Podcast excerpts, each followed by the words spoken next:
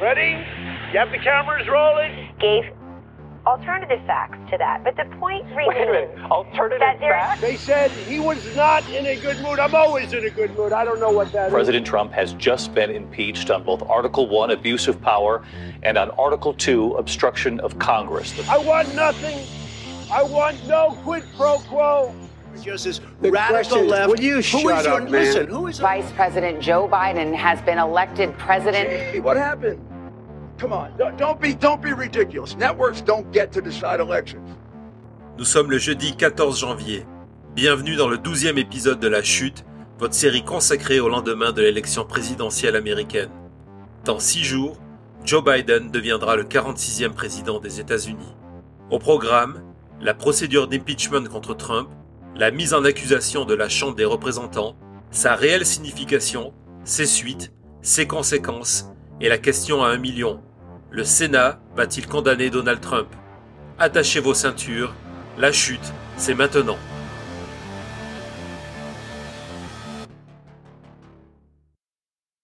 Avant de débuter ce nouvel épisode, aux échos historiques, une annonce pour mes amis et auditeurs québécois.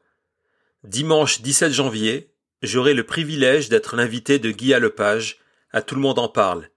J'espère que vous serez nombreux à vous joindre au programme. À tantôt. 232 197 232 197 Une semaine tout juste après l'attaque du Capitole du 6 janvier, la Chambre des représentants vient de voter la mise en accusation de Trump pour incitation à l'insurrection, un impeachment. À ce sujet, quelques mots d'explication sur la procédure. Une procédure en deux étapes. La première s'est déroulée hier à la Chambre des représentants, l'équivalent en France de l'Assemblée nationale. L'accusation, présentée sous forme d'article, ici un seul de quatre pages, est débattue puis mise au vote. Un scrutin à la majorité simple, c'est l'impeachment. Ensuite, la mise en accusation part au Sénat pour la seconde étape, le procès de l'accusé, ici Donald Trump. Au terme de débats, de présentation de preuves, de défense et d'accusation, le Sénat vote. Il peut acquitter, ce fut le cas dans le cadre de l'appel en Ukraine, ou il peut condamner. Dans tous les cas, ce vote se déroule à une majorité aux deux tiers. Ensuite, si Trump est reconnu coupable, les sénateurs peuvent voter, cette fois-ci à la majorité simple, sur une procédure de disqualification l'empêchant de se présenter à une fonction fédérale, l'interdisant donc de se représenter en 2024. Ce vote, indépendant de la procédure, ne peut avoir lieu que si l'impeachment a été approuvé par la Chambre des représentants, c'est le cas, et confirmé par le Sénat. Nous ne le saurons pas avant le 20 janvier. Je sais, tout cela est affreusement complexe, mais retenez qu'une seule chose. Nous sommes ici en territoire historique. Si dans quelques jours, deux tiers des sénateurs déclarent Trump coupable, cela sera une première dans l'histoire des États-Unis.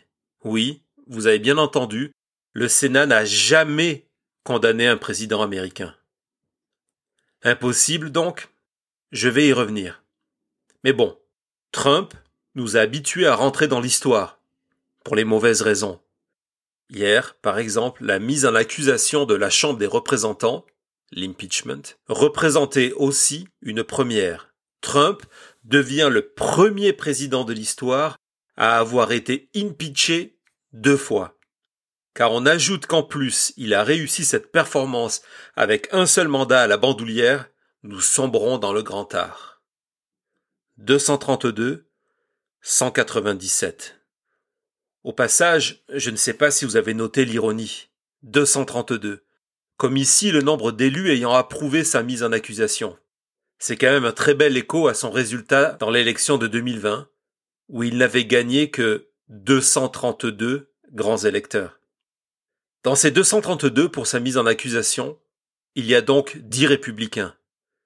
Ajoutons pour être exact, ces 4 qui n'ont pas voté. 10 républicains sur un contingent de 211 élus. C'est peu. En réalité, c'est énorme. Et là aussi, un exploit historique. C'est la première fois qu'autant d'élus du parti du président accusé franchissent le Rubicon pour voter sa mise en accusation. Dix républicains, c'est énorme parce que la discipline de parti est donc quasiment incontournable. Dix républicains, c'est énorme car le Parti républicain a décidé d'assumer son hypocrisie en reconnaissant ouvertement, par son leader à la Chambre des représentants, que Trump a incité la foule à envahir le Capitole, mais en refusant de le condamner, parce que, principalement disent-ils, cela serait un frein à la réconciliation du pays. Dix républicains, c'est énorme, car aujourd'hui, sortir du rang demande du courage. Je ne parle pas ici d'un courage symbolique ou d'un courage politique, mais d'un vrai courage. S'opposer à Trump, c'est prendre des risques physiques, c'est exposer sa famille aux menaces, à la vindicte, aux gestes fous d'un électeur nourri à la haine. Dix républicains, c'est énorme, car le parti républicain est terrifié. De la suite, de l'après 20 janvier. Certes, une partie de l'électorat, plus grande que jamais, rejette Trump et son idéologie extrémiste. Mais le président est toujours populaire, avec sa base, celle qui est prête à tout lui pardonner, même d'avoir incité et peut-être fomenté un coup d'État. Un coup d'État. Faisons une pause, un détour, pour entendre Mickey Sherrill. Mickey est une élue modérée du New Jersey, une élue démocrate, une ancienne militaire surtout. À la Chambre des représentants, elle siège au vénérable et très sérieux Comité pour les questions militaires, The House Armed Services Committee. Mardi, Mickey Sherrill a utilisé son compte Facebook pour lâcher une bombe. Those members of Congress who had groups coming through the Capitol that I saw on January 5th, a reconnaissance for the next day, those members of Congress that incited this violent crowd, those members of Congress that attempted to help our president undermine our democracy. L'élu accuse certains de ses collègues d'avoir organisé, la veille du 6, une visite de reconnaissance pour certains éléments qui ont pris part à l'attaque du Capitole. Et pour que ces accusations ne restent pas sans suite, Mickey Sherrill, accompagné de plusieurs autres élus, vient de demander officiellement, par une lettre, des réponses. Cette idée d'une opération de reconnaissance la veille de l'attaque, mêlant élus, républicains et pro-Trump, à des futurs émeutiers, est glaçante. Elle introduit le concept d'un acte voulu, préparé, organisé, pour le coup, un vrai complot. Les accusations de Mickey Sherrill ne sont pas un cas isolé. Dès le 6 janvier, des élus se sont publiquement étonnés de la facilité de certains émeutiers à se retrouver dans le Capitole, à s'y déplacer. Le Capitole est un immense immeuble, de plusieurs étages, avec un dédale de couloirs. Certains élus ont remarqué que des bureaux, pourtant protégés par l'anonymat, ont été visés.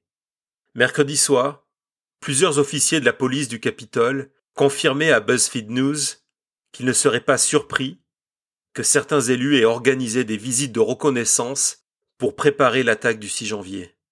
Ces accusations sont tellement graves qu'elles méritent une réponse, rapidement.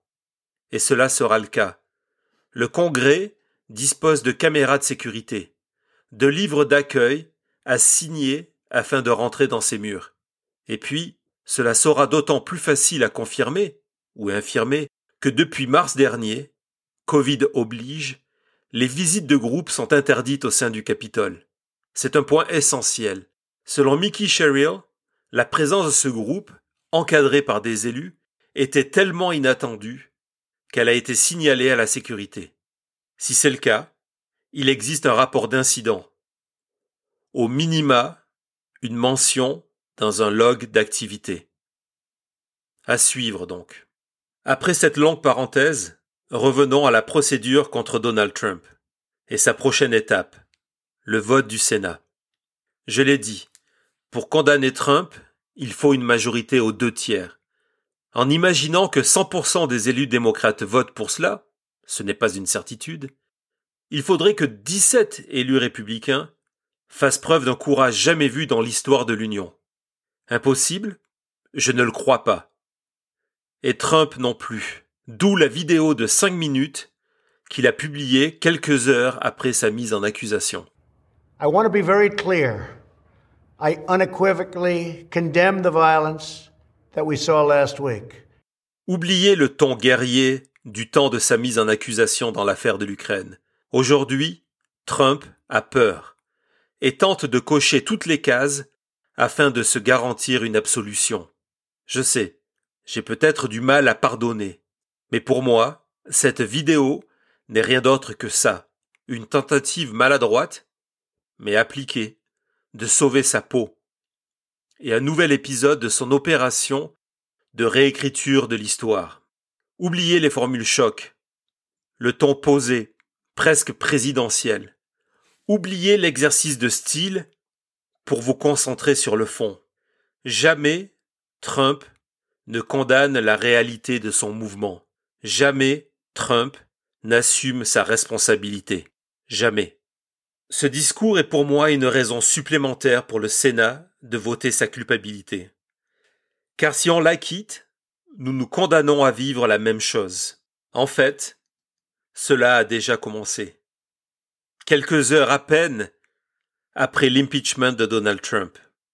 So on January 21st, I will be filing articles of impeachment on Joe Biden. Cette voix, c'est celle de Marjorie Taylor Greene, une nouvelle élue républicaine, une ultra pro-Trump, qui affiche publiquement son appartenance au mouvement complotiste QAnon. Alors que plus tôt dans la journée, les républicains justifiaient leur refus de voter pour la mise en accusation de Trump par une volonté d'unir le pays, Taylor Greene joue la division, en annonçant qu'elle déposera le 20 janvier une demande d'impeachment contre Joe Biden. Bien entendu, tout cela est de la mascarade politique. Mais c'est aussi un avertissement. Si Trump n'est pas condamné, les quatre prochaines années seront une amplification de ces derniers mois et une succession de crises jusqu'à la chute finale. Les sénateurs républicains le savent, et c'est pour cela que ce chiffre de 17 élus n'est pas aussi impossible qu'il en a l'air. Je le crois aussi possible car la condamnation de Trump est la seule option à la survie du Parti républicain. Je m'explique. En 2024, le candidat du Parti républicain sera désigné suite à des primaires, comme d'habitude. Si Trump n'est pas condamné et déclaré inéligible par le Sénat, il aura la possibilité de s'y présenter. La spécificité du vote des primaires garantit la victoire du candidat qui dispose de la base la plus motivée à voter. Si vous ajoutez à cela son trésor de guerre de 200 millions, Trump est ultra favori pour remporter les primaires et faire exploser le Parti républicain en devenant à nouveau son candidat. Un candidat qui ne sera pas en mesure de gagner l'élection générale tellement il est radicalisé, tellement il est marqué au fer rouge de ces dernières semaines. Si le Parti républicain veut avoir une chance de s'imposer en 2024, il doit éliminer aujourd'hui la menace Trump. Le vote du Sénat lui permet cela. C'est la seule option. La dernière, c'est la chute et elle continue demain. Retrouvez la chute sur Twitter, at William Raymond. Hashtag la chute sur YouTube, sur Apple Podcast, sur Spotify et sur votre plateforme préférée. La chute, un programme produit par Thomas Raymond.